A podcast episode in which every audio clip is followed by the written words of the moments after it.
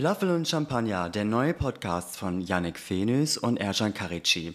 Herzlich willkommen, schön, dass ihr wieder mit dabei seid. Und Yannick, herzlich willkommen, schön, dass du auch wieder mit dabei bist. Schön, dass du auch wieder mit dabei bist. Wie lange ist ein äh, neuer Podcast ein neuer Podcast? Vielleicht so drei Monate? Drei Monate? Ja. Ich habe vorhin darüber nachgedacht, wenn jetzt so ein neuer Burgerladen nebenan aufmachen würde, wie lange würde ich sagen, hey, da gibt es einen neuen Burgerladen? Auf jeden Fall drei Monate mindestens vermutlich, ne? Vielleicht sogar noch länger. Drei Monate ist so eine magische Zahl. Es gibt ja auch Pärchen, die sagen dann so ungefähr nach drei Monaten, ja, wir haben uns jetzt miteinander ausprobiert, mhm. wir haben uns jetzt noch nicht gezofft und jetzt sind wir auch zusammen.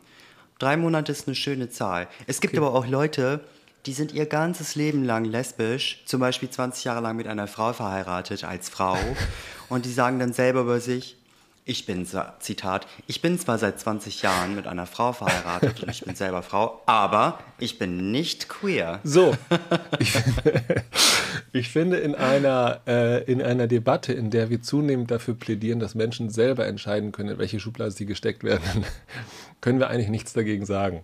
Wir, wir können das einfach nur so akzeptieren und sagen, okay, alles, mach einfach, geh deinen Weg.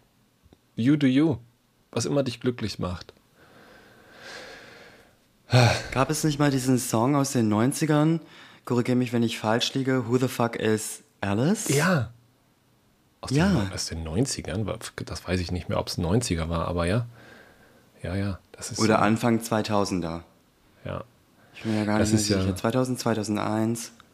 Ja, das ist ja so eine allgemeine Verwirrung, dass man denkt, äh, alles, was in den 2000ern passiert ist, ist quasi gerade erst passiert. Und dann mhm. stellt man fest, nein, es sind schon äh, 23 Jahre fast vergangen mhm. in diesem Jahrtausend. Völlige Absurdität. Vielleicht ist das eine schöne Überleitung zu, äh, zu unserer äh, Folge, zu unserem Thema, meine ich heute, weil am Anfang äh, dieses Jahrtausends ist etwas passiert, was sich gerade nämlich am 11. September äh, gejährt hat, zum 22. Mal. Ähm, und wir hatten gedacht, wir nehmen das heute mal zum Anlass, um über das Thema Islamismus zu sprechen. Weißt du noch, wo du warst? Ich weiß noch, genau, ich komme von der Schule. Ich weiß nicht mehr, war es vielleicht 15.15 Uhr ungefähr. Und ich schaue auf den laufenden Fernseher mhm. zu Hause ja. und denke mir, da sind jetzt, da ist ein Flugzeug in die beiden Türme der, des World Trade Centers geflogen. Mhm. Das kann gar nicht sein. Also sowas ist gar nicht möglich. Mhm. Es kann nicht sein, dass ich in einer Welt lebe, lebe, wo ein Flugzeug in so ein großes, einfach so in ein großes Gebäude fliegt. Und ja. ich sah dann diesen Rauch und hatte in meiner Hand, weil ich nach der Schule noch, ich glaube, zu Saturn gegangen war, die, den Glitter-Soundtrack von Mariah Carey in der Hand mhm. und dachte mir dann so als zweiten, relativ oberflächlichen Gedanken, oh oh, kein guter Tag, eine neue CD rauszubringen. Ja. Und hatte so das Gefühl, ich glaube, jetzt wird sich ein bisschen was verändern. Ja. Das waren so, ich meine, ich war ja erst 17, aber das sind so die Gedanken, die ich so rekonstruieren kann. Hm. Ja, ich weiß das auch noch sehr genau, dass ich, äh, ich bei einem Freund war und ich glaube, wir haben irgendwie, weiß ich nicht, Pokémon gespielt. Und ich habe keinen Plan, aber jedenfalls kam irgendwann sein Bruder und meinte, ey, guck dir das mal an.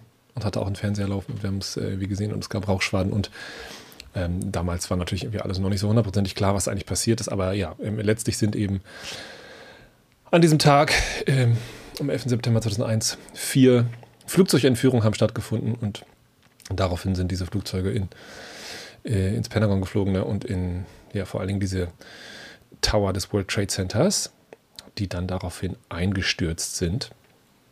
Und ähm, ja, das war in der Tat eine Zäsur. Ähm, so, du hast ja gerade schon gesagt, du hattest das Gefühl, danach hat sich was geändert oder du dachtest an dem Tag schon, oh, oh, das wird was ändern.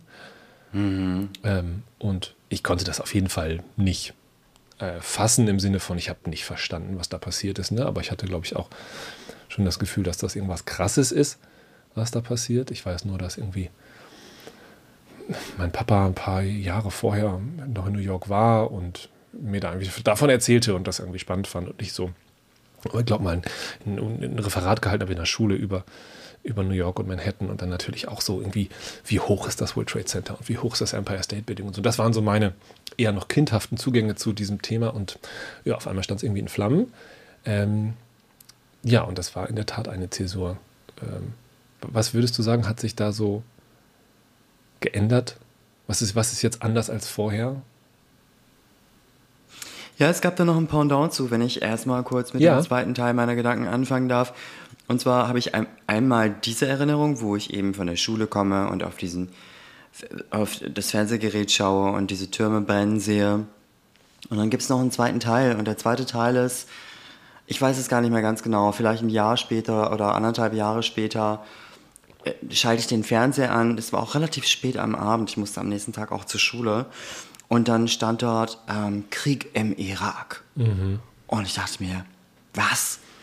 Krass jetzt haben wir einen Krieg. Also natürlich habe ich damals auch schon verstanden, dass es stets Kriege gab und dass es unterschiedliche Kriege gab und höchstwahrscheinlich auch immer wieder geben würde. Aber der zweite Teil meiner Gedanken, den ich mit dem 11. September verknüpfe, ist dieser Krieg. Also dieser Krieg im Irak und äh, in Afghanistan.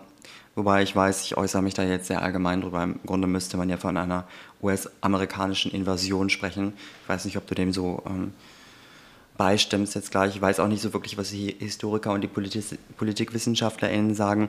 Aber ja, genau, also ich habe an Krieg gedacht und habe diese schrecklichen Bilder gesehen und habe auch gesehen, wie die, oder hatte den Eindruck in meinem damaligen Bewusstsein, dass die Medien das so richtig zelebrieren, dass die da so ein großes Ding draus machen.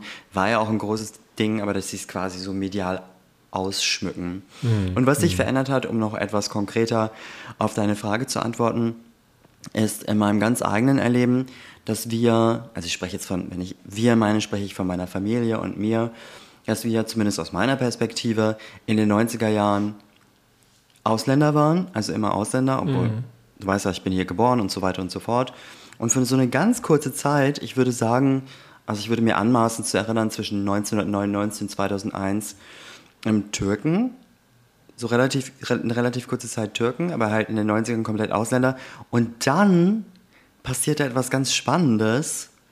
Dann waren wir alle plötzlich Moslems. ja. Also meine kurdischen Freunde, meine syrischen Freundinnen aus Marokko, mhm. Tunesien, Türkei sowieso.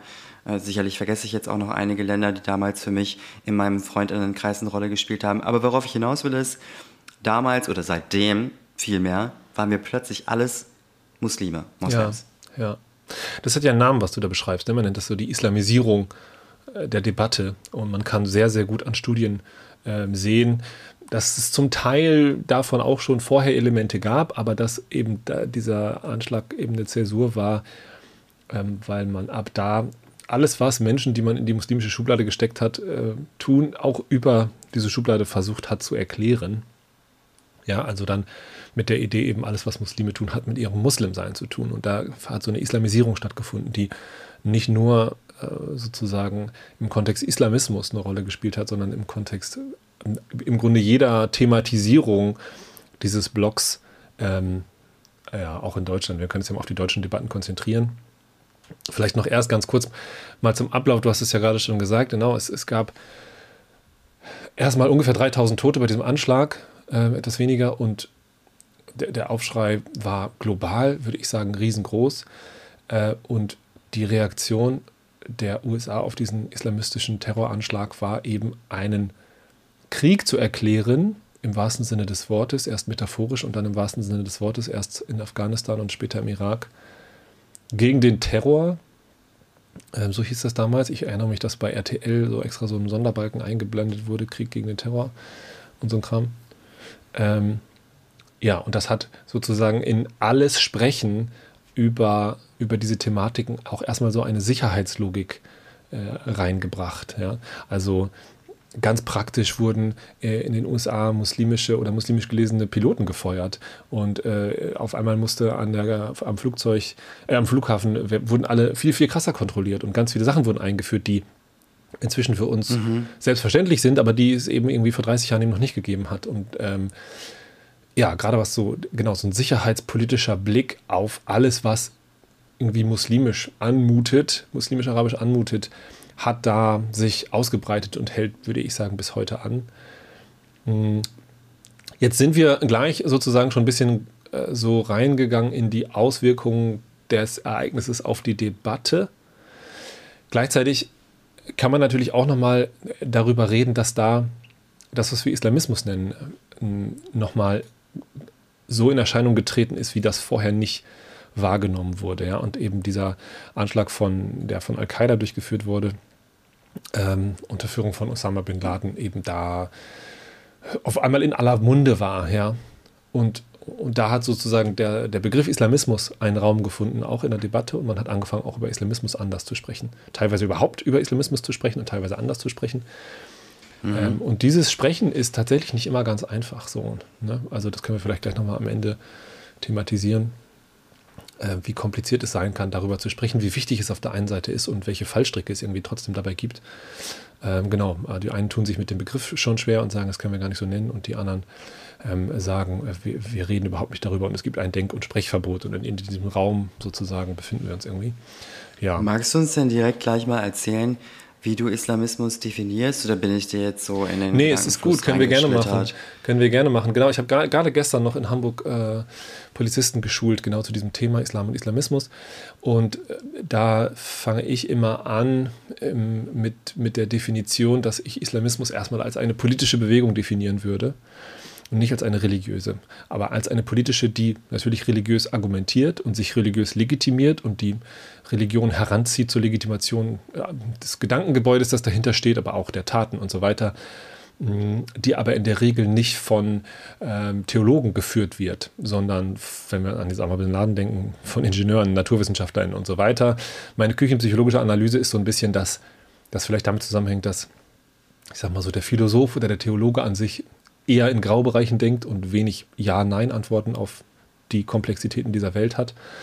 Und dass es in der Mathematik und Naturwissenschaften eher die Tendenz gibt, Ja oder Nein zu sagen. Und das ist natürlich was, was Islamisten brauchen. Äh, ja, es gibt, es gibt nicht Graubereiche, sondern es gibt Freund und Feind ähm, mit uns oder gegen uns. Übrigens auch eine Formulierung, die George Bush, äh, der damals Präsident der USA war, auch benutzt hat. Entweder ihr seid mit den Terroristen oder ihr seid mit uns. Es gibt keinen Weg dazwischen. Das am Rande. Genau, also erstmal eine politische Ideologie, die auch politische Ziele verfolgt, nämlich die Errichtung eines Staates oder eines Staatsgebietes oder das Stürzen anderer staatstragenden Funktionäre in erster Linie. Ja, das heißt, Islamismus richtet sich häufig gegen, gegen Botschaften, gegen irgendwie staatsrepräsentierende oder systemrepräsentierende Einrichtungen und will würde ich sagen, immer auch eine freiheitlich-demokratische Grundordnung abschaffen, wenn sie in Deutschland aktiv ist. Also ne, Islamismus sozusagen de zu definieren als einfach nur politischen Islam macht keinen Sinn und ist sogar auch total gefährlich, sondern wir müssen uns klar machen, das hat immer eine extremistische Komponente und will immer, steht immer gegen eine freiheitlich-demokratische Grundordnung, sonst brauchen wir diesen Begriff nicht dafür. Und diese Trennschärfe ist wichtig, weil manchmal natürlich politischer Islam gleichgesetzt wird mit Islamismus und man sagt, sobald Muslime irgendwie politische Ideen verfolgen, ist das ein Problem. Und das ist natürlich falsch. Ja? Und ist, dem liegt auch ein Missverständnis zugrunde, dass in Deutschland ähm, Politik und Religion getrennt sein müssen. Auch das ist falsch. Das, was wir versuchen zu trennen, mehr oder weniger ist Staat und Religion. Aber auch das äh, funktioniert überhaupt nicht. Deutschland ist nicht annähernd so säkular, wie es meint zu sein. Aber wenn wir uns zum Beispiel angucken, wer 16 Jahre lang Kanzlerkandidaten, die Kanzlerin gestellt hat, ist das die Christlich-Demokratische Union und kann man darüber diskutieren, was, was daran christlich war, aber zumindest ist die Vermengung von Religion und Politik in keiner Weise irgendwas Verbotenes in diesem Land. Und ich kann natürlich auch als Muslim aus meinen muslimischen Überzeugungen heraus eine demokratische Legitimation ableiten. Ja, also das vielleicht erstmal so. Es ist eine politische Bewegung, was nicht heißt, dass sie nicht religiös argumentiert oder arbeitet, und was auch nicht heißt, dass alle muslimischen, islamischen politischen Bewegungen gleich islamistisch sind, sondern islamistisch ist es meines Erachtens nur dann, wenn es eben extremistisch ist, wenn es verfassungsfeindlich ist, wenn es gegen die freiheitlich-demokratische Grundordnung steht. Das wäre so vielleicht meine Zwei-Minuten-Antwort zu Islamismus. Mhm. Und hast du das Gefühl, es gibt Personen oder es gibt viele Personen, die eine Schwierigkeit haben, über muslimischen Extremismus slash Islamismus slash Fundamentalismus mhm. zu sprechen, mhm. ähm, Worte zu finden, Definitionen zu finden und sich äh, zu öffnen, um an einigen Stellen sicherlich begründete Kritik zu üben und mhm. an anderen Stellen eigene Unsicherheiten, Ängste, Furcht, wobei eine Angst natürlich nicht gleichzeitig eine Furcht ist, zu mhm. äußern? Ja, ich glaube schon, dass das ein gesellschaftliches Feld ist, in dem viele Unsicherheiten äh, da sind und das aus unterschiedlichen Motiven. Hm, und ich glaube, auch aus guten Gründen ist man da sehr, sehr vorsichtig. Ja?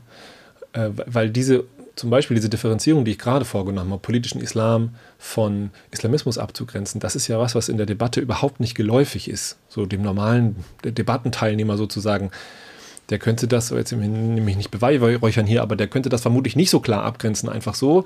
Und das verfließt ineinander. Und das führt natürlich häufig dazu, dass, ja, dass Muslime da in, in, in die Nähe eines extremistischen Vorhabens gerückt werden oder einer extremistischen Ideologien. Das ist sehr gefährlich. Ich erinnere mich an äh, an äh, meine erste Wohnung in Hamburg.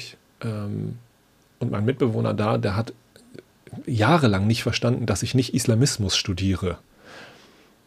Äh, ne, der hat das, der, der übrigens Anekdote seiner Aussage nach der erste Nachmieter von Mohammed Atta war in seiner Wohnung in Harburg. Ne? Einer dieser Attentäter oder mehrere kamen ja aus Hamburg.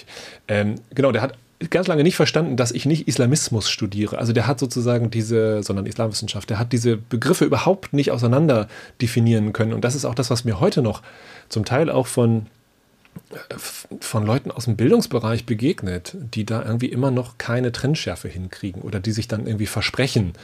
So, und die dann natürlich schon, okay, wenn sie klug drüber nachdenken, würden sie das differenzieren können, aber das rutscht sehr, sehr schnell mal ineinander. Und das ist ja auch die Kritik an diesem Begriff dass man sagt, Islamismus ist sozusagen vom Begriff her so nah an Islam, dass es dazu mhm. einlädt, das sozusagen zu vermischen im Kopf. Ja, und ja, ich, also ich, ver, ver, entschuldige, dass ich ins Wortfalle verspreche gerne. und vermische das bei mir auch ständig und immer wieder und muss da ganz, ganz aware ganz, ganz bewusst darauf aufpassen. Ja, genau.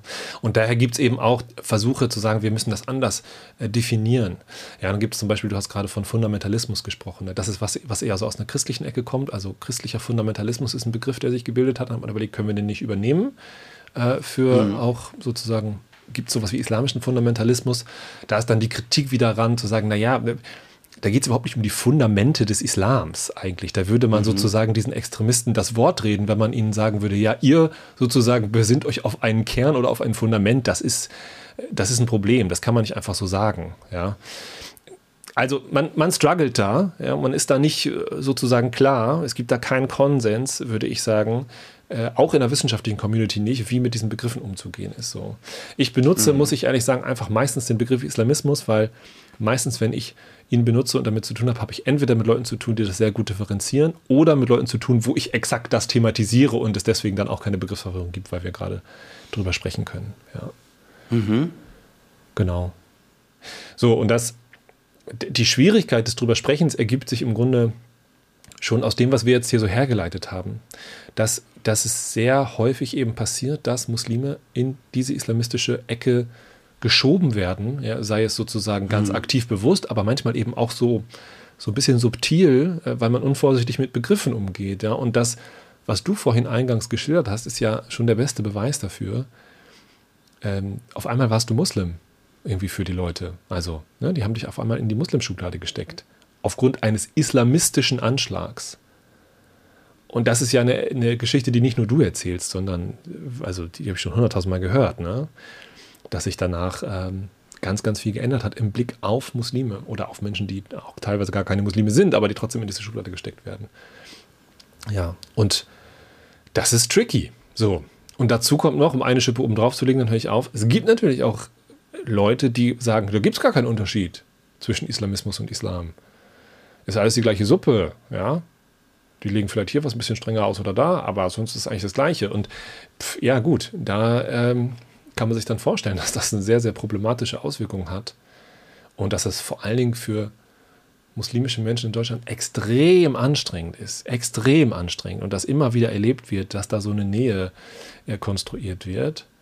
Und wenn wir uns dann so die mediale Berichterstattung der letzten, keine Ahnung, 20 Jahre mal angucken und wir nehmen so die Fokus- und Spiegel- und Stern-Cover, um mal so die Mitte in Anführungszeichen der Medienlandschaft zu, zu nehmen, dann sehen wir, okay, wenn über Islam gesprochen wird, dann sehr, sehr häufig über Gewalt und Terror. Und gestern bei diesen, bei diesen Polizisten habe ich gefragt, was assoziiert ihr mit dem Islam? Da kommt 15 Mal die Karte Terror.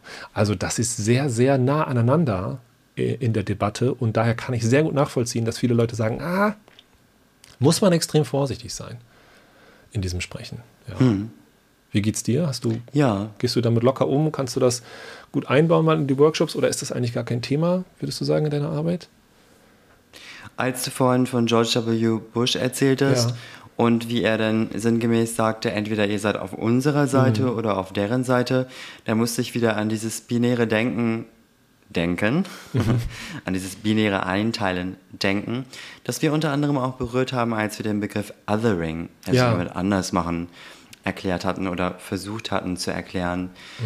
Zu einem Moment hatte ich gesagt, dass es dieses Wir gegen ihr sehr stark, diesen Gedanken sehr stark ausbauen kann. Und du fragtest, na, ist es dann auch wirklich so? Und ich sagte, ja, das kann dafür sorgen, dass das verfestigt wird. Und ja. das, was George W. Bush da gesagt hat, das ist wirklich, ich sag's mal ein bisschen flapsig, Othering at its best. Mhm. Wir gegen ihr. Ja. Und dieses Othering, auch wenn es jetzt natürlich heutzutage nicht mehr ganz so sehr passiert, wie George W. Bush das damals gesagt hat, das lebt natürlich weiter in unserer Gesellschaft. Mhm. Also, als wir beispielsweise in einer Folge die Frage beantwortet haben, oder der Frage, woher kommst du, nachgegangen sind, ja. haben wir auch Othering behandelt. Mhm, mhm. Und diese Othering-Erfahrung, also das anders gemacht werden, also auch das rassifiziert werden, das dadurch diskriminiert werden. Viele muslimische BürgerInnen, die erleben das, dieses Othering. Ja. Und ich erlebe das natürlich auch noch. Ja, und wenn es um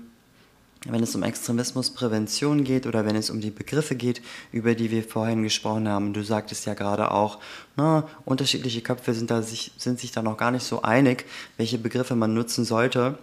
Da kann ich so zurückgreifen auf meine Erfahrung bzw. auf meine Anfragen, wenn es um Extremismusprävention mhm, geht. Mhm. Dann ist das nie so, jedenfalls in meinen Anfragen nie so, dass ich Anfragen bekomme im Sinne von, hey, hören Sie mal zu, wir haben da meinetwegen muslimische MitschülerInnen, die äh, haben da so, ja, also ich sag jetzt mal, ähm, fundamentalistische Tendenzen oder extremistische Tendenzen. Das ist nie so. Alle Anfragen, die ich bekomme, deuten immer auf rechts hin. Mhm. Also das bedeutet, ich bekomme stets Anfragen von Menschen, die beispielsweise mit jungen Personen arbeiten, die sich auf eine rechtsextreme Art und Weise mhm. Mhm in so einen Extremismus gehen. Ja. Das wollte ich nur ganz kurz erwähnt haben, also dass wir diese Seite auf gar keinen Fall vergessen dürfen, wenn wir über Extremismus reden, insbesondere ja. im Kontext der Extremismusprävention. Ich weiß, ich habe deine Frage jetzt gar nicht beantwortet. Aber ich finde ne, schon ein bisschen schon, ne, weil, weil du nochmal ansprichst, dass diese Extremismusbereiche ja auch zum Teil ineinander fließen, nicht ideologisch unbedingt, da stehen sie sich, sind sie sicher spinnefeind, aber sozusagen in der Art und Weise, wie sie rekrutieren, wie sie arbeiten, wie sie argumentieren. Manchmal mache ich das in ähm, Workshops, dass ich Aussagen von Bush gegen Aussagen von Osama bin Laden lege oder anderen Terroristen und man eben sieht, wenn man da sozusagen zwei Begriffe austauscht, ist es eigentlich deckungsgleich. Mhm. Also diese Argumentation und diese Rhetorik, jetzt nochmal vielleicht äh, W. Bush nicht rechtsextrem genug für dieses Beispiel, aber ähm, wenn man andere Beispiele dazu zieht, wird das noch viel deutlicher, dass sozusagen Extremismus immer ähm, ähnlich argumentiert und viele Präventionsstellen arbeiten ja auch ähm, phänomenübergreifend, sagt man ja. Die richten sich dann an beide Extremismusformen oder manchmal auch noch an Linksextremismus. Das wird jetzt nochmal ein anderes Thema. Ich, ich würde vielleicht abschließend nochmal ganz kurz genau darauf eingehen, nämlich wie Islamismus funktioniert und ähm, wie er entstanden ist und wie er heute noch funktioniert und was wir entsprechend dagegen tun können. Nämlich Islamismus ist zum großen Teil eine Reaktion, nicht ausschließlich, aber zum großen Teil eine Reaktion auf europäischen Kolonialismus.